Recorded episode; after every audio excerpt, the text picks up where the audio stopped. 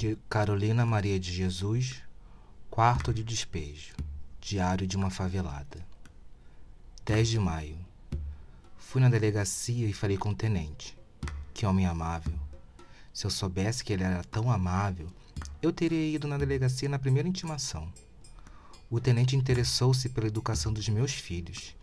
Disse-me que a favela é um ambiente propenso que as pessoas têm mais possibilidades de delinquir do que tornar-se útil à pátria e ao país. Pensei, se ele sabe disto, por que não faz um relatório e envia para os políticos?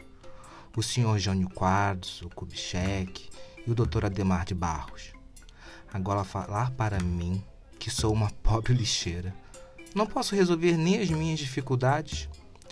O Brasil precisa ser dirigido por uma pessoa que já passou fome a fome também é professora.